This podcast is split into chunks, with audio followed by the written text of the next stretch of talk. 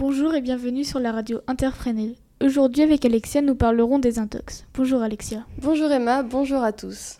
Qu'est-ce qu'une intox? Une intox est une information fausse qui semble être une nouvelle diffusée sur Internet ou utilisant d'autres médias. Habituellement créée pour influencer les opinions politiques ou comme une farce, les intox sont nés avec l'information de masse et se sont multipliés au fur et à mesure des années.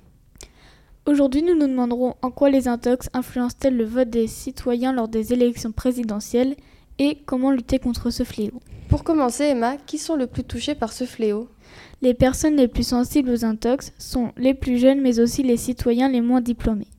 En effet, selon une étude, 62% des Français s'informent sur Internet, dont 83% ont moins de 35 ans. Les jeunes sont donc plus vulnérables par un manque de vigilance. Cette étude a également prouvé que 59% des internautes et 72% des individus n'ayant pas le bac partagent en sachant que la source n'est pas parfaitement fiable. Mais par quels moyens les intox arrivent-elles à nous? On constate une importante quantité d'intox sur les réseaux sociaux comme Twitter ou Facebook. Ces derniers sont majoritairement utilisés par les plus jeunes qui sont facilement influençables. Ils partagent rapidement sans vérifier si cette information est vraie ou fausse. 56% des jeunes de 10 à 18 ans estiment ne pas savoir différencier une vraie info d'une fausse. Mais il y a également les personnes de plus de 65 ans qui en sont concernées. Beaucoup de personnes s'informent sur des sites à apparence sérieuse, pensant contenir des actualités crédibles, mais sont en réalité que des intox. De plus, un Américain sur trois a déjà partagé une information en se rendant compte plus tard qu'il s'agissait d'une intox.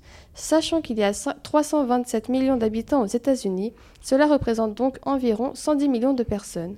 Les réseaux sociaux ne sont pas la seule cause de cette diffusion toxique, il y a également le bouche à oreille.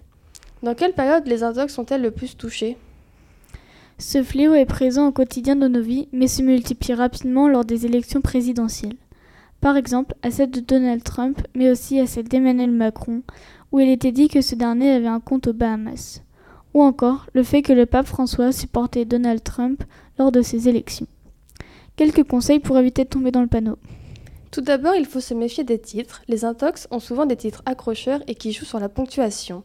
Ils sont pour la majorité des cas écrits en majuscules et comportent des points d'exclamation. Ensuite, il faut vérifier les dates et les photos. Les intox contiennent fréquemment des photos retouchées ou des images d'actualité réelles, mais qui ne sont pas replacées dans leur bon contexte. En outre, il ne faut pas se méfier à un seul site, mais vérifier la présence de, de l'information sur d'autres sources comme les journaux. Lorsque nous sommes sur un site internet, il faut regarder la rubrique Qui sommes-nous? Cela permet à l'utilisateur de connaître la fiabilité ou non du site. Cette rubrique se trouve le plus souvent en bas des pages internet.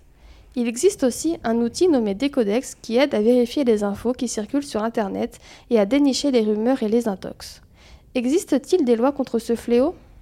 Oui, par exemple en Allemagne, la loi NetDG incite tout site web à supprimer de leur page des propos haineux et les intox.